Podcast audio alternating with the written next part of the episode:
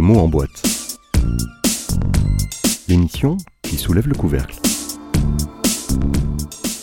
Bonjour euh, Hadi Barkat, euh, fondateur des éditions Helvétiques situées en Suisse et spécialisé dans l'édition jeunesse.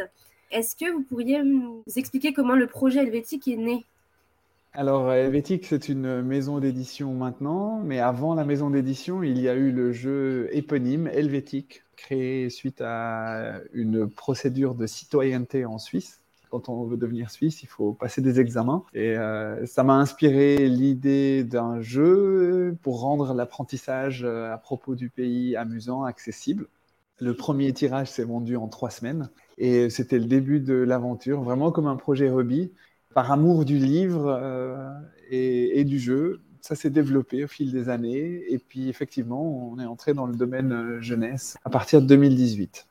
Et euh, aujourd'hui, Helvétique, c'est une équipe de 18 personnes. ce qui est très important pour nous, c'est les valeurs d'inclusion, de diversité, d'équité aussi dans notre manière de gérer notre équipe, dans notre manière de travailler avec les, les auteurs et les autrices, euh, et, cette passion de, découvrir un peu les expériences ludiques, euh, faire comprendre le monde, euh, raconter des histoires, à la fois par le jeu et par le livre. Donc en fait, c'est aussi un petit peu une particularité chez nous d'être vraiment présent dans ces deux mondes. On appelle ça le grand écart. Donc en quelques mots, pourriez-vous décrire la ligne éditoriale de cette maison d'édition? Alors oui, ça c'est la question euh, toujours compliquée, la ligne éditoriale.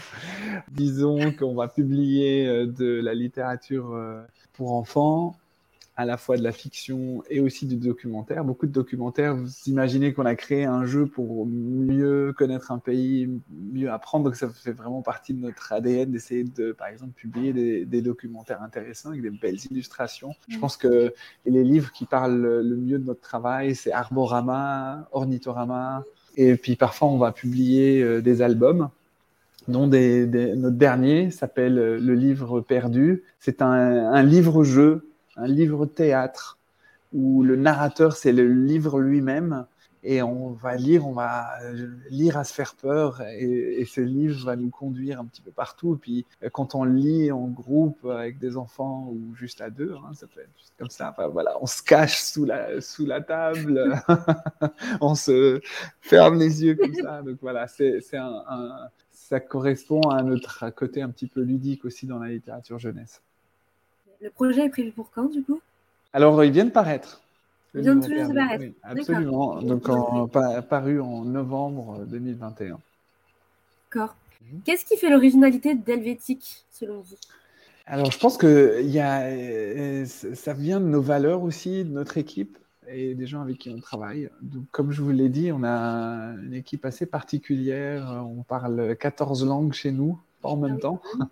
Ah euh, donc ça fait des personnes qui ont vécu dans plein d'endroits, qui ont appris des langues et tout. Puis en fait, il y a cette curiosité euh, et cette fraîcheur qui se retrouve euh, dans, notre production.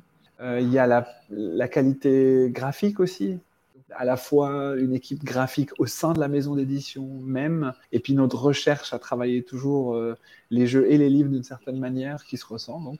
Euh, certains appellent ça l'école suisse, mais en fait non, on travaille avec des graphistes aussi français et autres. Euh, donc euh, ça c'est aussi une particularité. Je dirais une autre particularité, c'est nos publications en français, mais pas que. En fait, on publie aussi en allemand.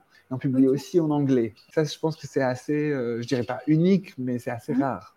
Vous avez vocation à réaliser des livres écrits dans des langues diverses, par exemple l'arabe, le chinois, etc., ou pas encore? Non, on publie déjà en trois langues, c'est déjà beaucoup. C'est déjà beaucoup, oui, j'imagine. Mais nous sommes euh, très curieux, bah, bien entendu, comme d'autres éditeurs, euh, on vend les droits et on est très content quand ça arrive parce que ça veut dire que le travail d'une autrice euh, suisse ou française bah, va, va, être lu en Corée, en Pologne, au Brésil, donc ça c'est génial. On aime cette dimension, pas uniquement pour la partie économique, je dirais. Voilà, ça, correspond à, une volonté de, par le travail éditorial, contribuer à une meilleure euh, connaissance mutuelle, euh, de la curiosité sur d'autres cultures, des échanges. Je vous l'ai dit, ça fait vraiment partie de nos valeurs euh, assez centrales. Oui, mhm. c'est essentiel de le rappeler. donc, vous m'avez parlé donc, du fait qu'Helvétique est créateur de plusieurs jeux de société. à part le premier jeu de société, donc qui est à la base de l'idée de la création de la édition, quels sont vos plus grands succès à ce niveau-là? Un de nos plus grands succès, c'est un petit jeu qui s'appelle Bandido. Oui. C'est un jeu coopératif et je me souviens de la première fois que je l'ai joué avec euh, mes enfants. C'était quasiment le premier jeu où, euh, malgré la différence d'âge, chacun avait sa chance et on jouait ensemble et on gagnait ensemble ou on perdait ensemble. Donc c'est et ça a fait le succès de ce jeu parce qu'il s'explique en plus en 15 secondes et tac, on est en train de jouer. Et en fait, c'est pas si facile que ça de gagner. Et euh, notre premier jeu a, a eu vraiment, a connu un grand grand succès en Suisse. Et ça a fait rejouer des gens qui n'avaient plus joué depuis des jeux où on lance des dés, on avance et on achète des choses. Et en fait, on a gardé cette matière première pour essayer de continuer à publier des jeux qui font découvrir le monde du jeu à, des personnes qui ne jouent plus, alors qu'en fait, on devrait toujours continuer à jouer. Donc, ce en que fait, vous cherchez à faire un peu dans vos publications Conserver l'âme d'enfant euh, dans vos jeux, par exemple, que vous créez Retrouver l'âme d'enfant euh, même chez les adultes Absolument. Alors, euh, je vous le dites encore mieux que moi, à la fois avec le livre et avec le jeu. C'est de conserver son âme d'enfant et de que les parents empruntent les, livres aux enfants, c'est OK. Parce que quand on publie un livre sur le cerveau comme celui qu'on a publié, donc Alice, euh, il y a vraiment beaucoup, beaucoup de connaissances que, les, enfin, je l'observe, hein, les, les, enfants de 8, 10, 12 ans, comme ça, ont énormément de curiosité, posent beaucoup de questions, puis en fait, les adultes devraient rester comme ça. Donc, vous le dites très bien, merci. Donc, quels sont les plus grands succès euh, pour la maison en termes d'édition, euh, pas de jeux de société, mais vraiment de livres? Alors, euh, en jeunesse, ce serait probablement Ornithorama, euh, ce serait euh, un livre qui a été nominé euh, en, Allemagne pour le, meilleur album de mm. l'année en 2020. Non, alors Ornithorama, c'est Lisa Voisard et Slurp Slurp Smack Smack, c'est un album jeunesse qui a connu pas mal de succès en Allemagne et en Suisse. Et en, en, livre, en fait, il faut absolument que je mentionne un autre livre que nous avons publié, mais qui n'est pas en jeunesse, euh, c'est un livre de randonnée. Ça s'appelle Randobière en France. Et euh, l'équivalent existe en Belgique et en Suisse. Et c'est vraiment un phénomène d'édition. C'est un succès énorme. Et vous allez me dire, mais pourquoi est-ce que vous publiez ça quand vous publiez de la jeunesse? Bah, En fait, mhm. les, éditeurs et les éditrices, par exemple, qui travaillent sur la jeunesse, bah, en fait, quand elles ont du temps libre, qu'est-ce qu'elles font? Elles vont faire de la randonnée en Suisse. Et euh, il n'y a rien de tel que se rafraîchir à la fin d'une longue randonnée. Et ça nous a inspiré ce livre. Et donc, on a décidé de le, le publier et il a vraiment trouvé son public. À quoi la maison d'édition aspire-t-elle sur les prochaines années? Est-ce que vous avez des vocations particulières, des envies de diversification encore ou pas spécialement? Alors en 2022, nous allons lancer notre maison d'édition aux États-Unis avec un distributeur là-bas. Euh, et, ça va. Donc c'est un distributeur qui appartient à Ingram, donc c'est le plus grand groupe de distribution euh, aux États-Unis. Donc là, c'est vous imaginez, c'est un défi de taille pour nous. Donc on va publier certains de nos livres euh, comme Arborama aux États-Unis. Et ce qui représente une super opportunité pour nous, mais aussi pour euh, Lisa Voisard, par exemple. Donc, content de pouvoir euh, faire cela. Et puis ensuite, continuer notre présence en, en, jeunesse et en 2022 en France, le lancement d'Helvétique en roman graphique. Et c'est un, en fait, c'est très proche hein, quand on fait du jeu et de la littérature jeunesse. Bah, La bande dessinée, c'est juste à côté. Pour être des grands lecteurs et lectrices de bande dessinée, on a eu envie d'y aller aussi, de poursuivre certaines envies créatives. Et euh, on va publier des adaptations de romans. Donc le premier à paraître, ça va être D'Herborance. C'est un roman de Ramu, donc un auteur euh, suisse euh, qui est publié à la Pléiade. D'Herborance, c'est un de ses romans les plus connus. Il va être adapté par un jeune dessinateur genevois, Fabien Ménor.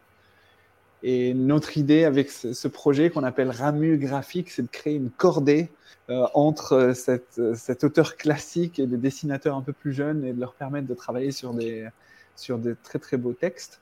À côté de cela, on va publier de la bande dessinée euh, jeunesse, documentaire, Là, je ne peux pas encore vous en dire beaucoup, mais c'est un super projet. Je, me réjouis d'en parler bientôt. Et ce qui nous intéresse aussi, c'est la, bande dessinée du réel. Donc, on travaille un petit peu sur d'autres projets et puis on se réjouit d'arriver. Alors, la bande dessinée du réel, c'est tout ce qui est enquête, c'est tout ce qui est historique. avec peut-être notre patte graphique euh, avec des couleurs fraîches, euh, du graphisme peut-être un peu plus moderne que ce qui se fait actuellement. Mais il y a tellement de belles choses hein, déjà sur le marché, donc on va essayer de, de, suivre notre créativité, mais quand même créer quelque chose qui n'existe pas encore. Je ne sais pas si vous avez des choses à ajouter. Donc, euh, une de nos particularités aussi, c'est d'avoir un impact positif sur la société et sur l'environnement. C'est inscrit dans nos statuts. Et donc, on va essayer autant que possible d'aller imprimer aussi proche possible euh, de, des marchés où les livres se vendent. Donc, euh, quand c'est pour la France, la Suisse, l'Allemagne, ben, tout près, aussi près que possible. Euh, en utilisant, en faisant attention à quel papier nous utilisons, quelle encre, même si on nous dit qu'on ne le dit pas assez.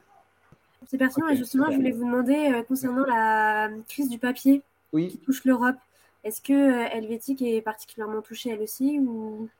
Alors en ce moment, il y a une crise de, la chaîne d'approvisionnement euh, qui touche le carton, le papier, euh, bientôt l'encre peut-être. Et nous sommes touchés, hélas, comme, comme d'autres, mais nous travaillons pas mal en amont pour essayer de commander le papier à temps, bien à temps. Alors ça, ça limite notre flexibilité, mais pour l'instant, nous arrivons encore à trouver des solutions. Ça n'a pas créé de retard encore trop important? Alors la crise d'approvisionnement n'a pas encore engendré trop de retard chez Helvétique. Ok, super. Bah voilà, parfait pour moi. Très bien, merci. Les mots en boîte. L'émission qui soulève le couvercle.